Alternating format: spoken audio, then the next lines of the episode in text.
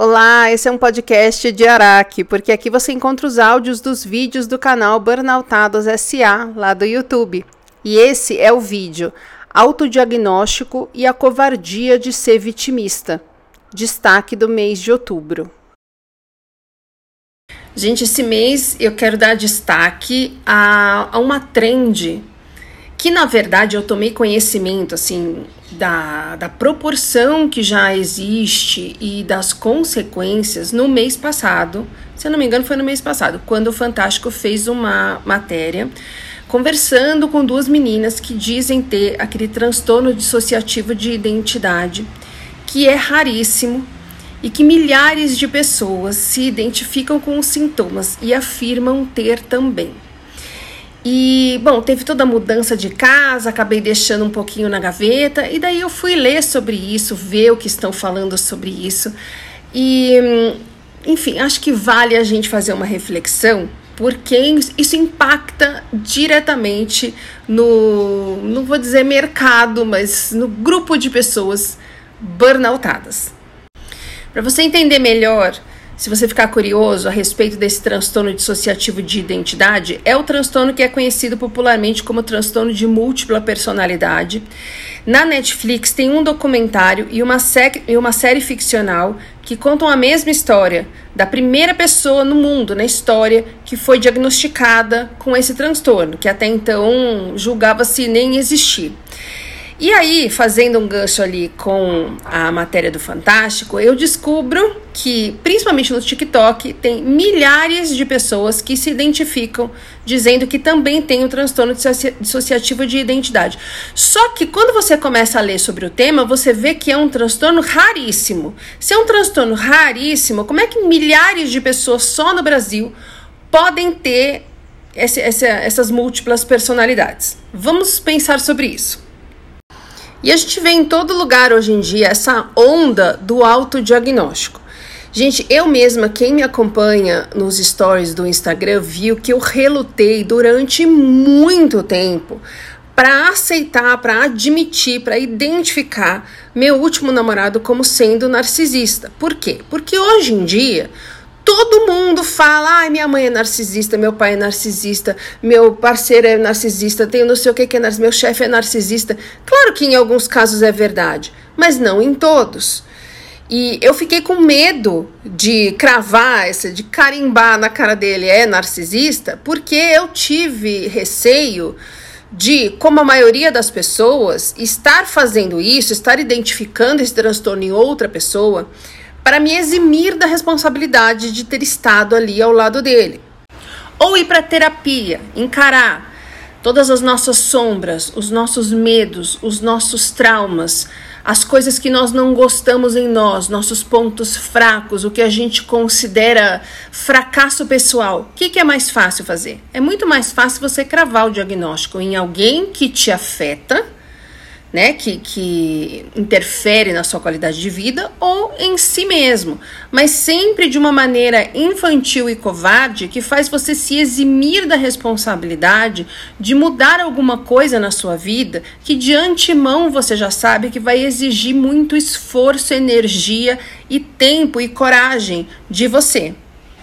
E assim a gente tem uma confusão generalizada de muitas pessoas achando que tem o que não tem e de muitas outras pessoas não tratando aquilo que tem, mas que não, não aceitam ter.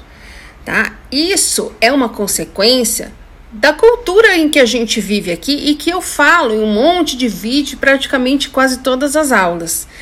É aquela cultura em que vale mais para a pessoa entender que ela não tem nenhum poder sobre a vida dela que ela não tem um merecimento de coisas boas, que a única coisa que ela pode fazer é se conformar com uma condição que ela tem e reagir a partir do que os outros fazem da vida dela. E isso vai nos levar ao assunto burnout de duas maneiras diferentes. A primeira maneira é a seguinte: quanto mais a pessoa acredita que a vida dela não tem jeito, que não tem saída para ela, que ela precisa se conformar, que ela precisa é, se agarrar a qualquer emprego, que ela precisa estar ao lado de pessoas que não fazem bem a ela, que não tem o que ela possa fazer para mudar a vida dela, que ela precisa se conformar, que só resta ela lamentar e ficar compartilhando meme de quem toma 3 litros de café para aguentar o dia, de ai, eu estou morrendo de ansiedade, de ai, eu ficar xingando as pessoas que têm dinheiro e falando que o capitalismo é a raiz do mal e do sofrimento de todo mundo. Por quê? Isso é o que faz a gente estressar. A gente acreditar que a gente não tem poder sobre a nossa vida, não tem capacidade de mudar, faz com que a gente estresse cada vez mais, porque é terrível você se sentir numa condição em que você não tem nenhum poder sobre o seu destino, sobre a sua qualidade de vida. E fica achando que você precisa se associar às coisas que te fazem mal, às pessoas que te fazem mal, e o que te resta é chorar até dormir. É ficar tentando conter a ansiedade. É ficar normalizando as coisas que te fazem mal e que te adoecem, que te deixam infeliz, deprimido, triste.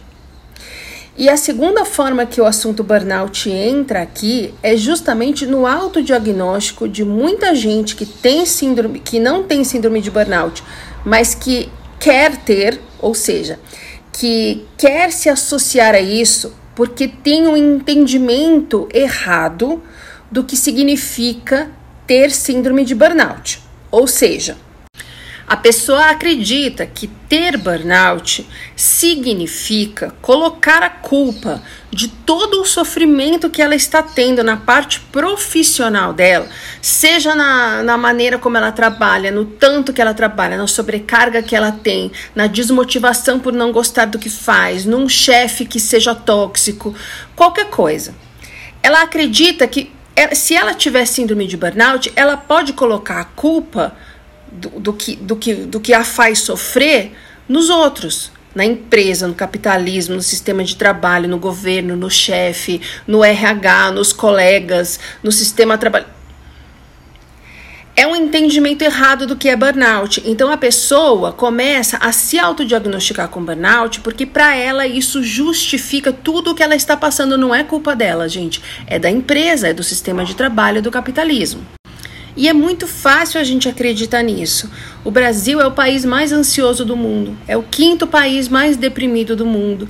E é uma das consequências, obviamente, é a desigualdade, a insegurança financeira. Mas aí as pessoas falam assim, então, se justifica, porque é um país desigual, é um país onde as pessoas não têm segurança financeira, é um país onde tem muita gente que está se ferrando e que não tem saída e etc, etc. E isso é estressante.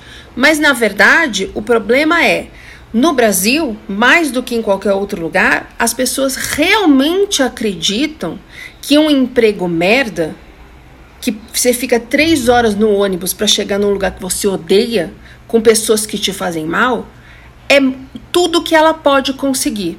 É tudo o que ela merece da vida. E aí ela precisa se conformar. Ela lamenta, compartilha meme e continua doente.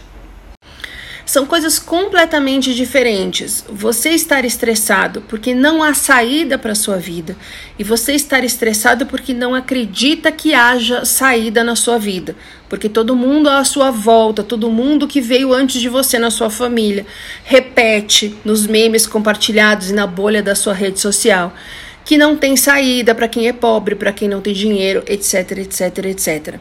Gente, o estresse é o mesmo, mas o negócio é o seguinte: na hora em que você acredita que não tem o que você possa fazer, você está condenado a ficar doente para sempre. Porque não tem o que você possa fazer, como é que você vai fazer para resolver? E isso faz com que as pessoas acreditem que, se ela se autodiagnosticar com burnout, ela pode ficar nesse lugar do conformismo. Não tem o que eu possa fazer, gente. Ah, eu não consigo trabalhar mais do que isso. A minha vida é uma droga. Estou muito infeliz, estou doente, não há saída para mim, não tenho como me tratar. Já a pessoa que entende que as coisas não estão bem, que as coisas precisam mudar, mas ela não tem a menor ideia de como ela pode fazer para mudar, porque todo mundo que ela conhece, todo mundo que está à volta dela faz da mesma forma que ela. Ela está achando que ela que está fazendo errado, mas ela procura a ajuda correta, ela vai se informar, ela procura ter um diagnóstico correto e um tratamento correto. Essa pessoa vai mudar a vida dela. Então tem muita gente que se autodiagnostica com burnout para justificar que não tem o que ela possa fazer. E que muitas pessoas que têm burnout que falam: peraí, eu vou achar o que possa ter, o que eu possa fazer. Aí ela vai para terapia, ela encara suas sombras, os seus medos, os seus traumas, tudo o que a gente em princípio não quer tomar contato, que a gente coloca debaixo do tapete, no fundo da gaveta, com a intenção de nunca mais remexer ali. E como eu sempre falo aqui, a gente tem um problema de as pessoas que podem diagnosticar quem tem ou não burnout têm um conhecimento ainda muito pífio do que é o burnout. Então, a maioria das pessoas com burnout é diagnosticada, por exemplo, com depressão ou com outras coisas, com fibromialgia, com transtorno do pânico, com coisas que não necessariamente são a síndrome de burnout, né? Ou quando é diagnosticado corretamente, muitas vezes tem o tratamento errado. Mas a questão é, da mesma maneira como esses outros transtornos que eu comecei falando, tem muita gente que não tem burnout, mas acredita que tem porque se autodiagnosticou, principalmente ouvindo outras pessoas que falam sobre burnout nas redes e falam de forma errada. E que usa esse diagnóstico para não entender o que está acontecendo na sua vida, fica na postura infantil e covarde de falar não tenho saída. E tem muita gente que tem síndrome de burnout e não sabe que tem porque ou teve um diagnóstico errado de depressão, de pânico, de fibromialgia, ou de não saber o que está acontecendo, ou se autodiagnosticou como tendo uma outra coisa. Tem muita gente com burnout que se autodiagnostica com bipolaridade e vice-versa, por exemplo.